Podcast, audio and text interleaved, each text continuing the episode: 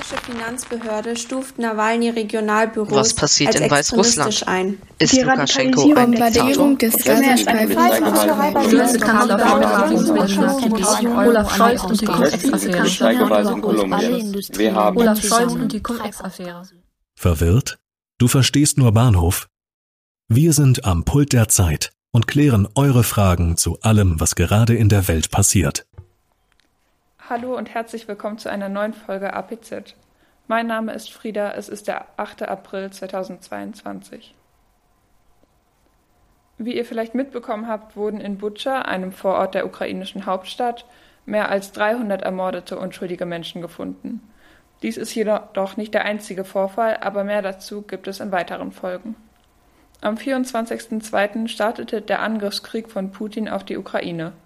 Seit mehreren Wochen werden viele Teile des Landes angegriffen. Viele Menschen sind auch bereits gestorben. Wir haben mit einigen von euch gesprochen, welche Fragen ihr zu dem aktuellen Konflikt habt.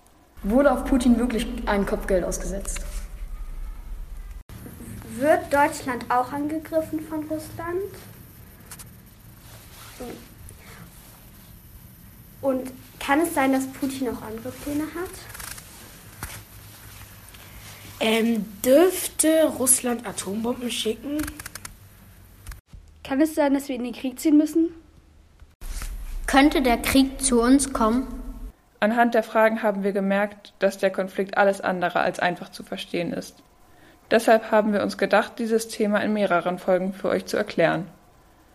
In der nächsten Folge sprechen wir über die verschiedenen Konfliktparteien. Also wer kämpft hier eigentlich gegen wen und warum? Ihr werdet merken, dass es ganz viele verschiedene Perspektiven, also Sichtweisen auf den Konflikt gibt und dass auch jeder Akteur ganz unterschiedliche Interessen und Ziele hat. Die nächste Folge werden wir uns dann der Konfliktgeschichte widmen. Das ist ganz wichtig, damit wir verstehen, wie der Konflikt entstanden ist. Also wie es überhaupt so weit kommen konnte, dass wieder ein Krieg in Europa herrscht. Abschließend wollen wir dann genau darauf gucken, wie der Konflikt eigentlich ausgetragen wird.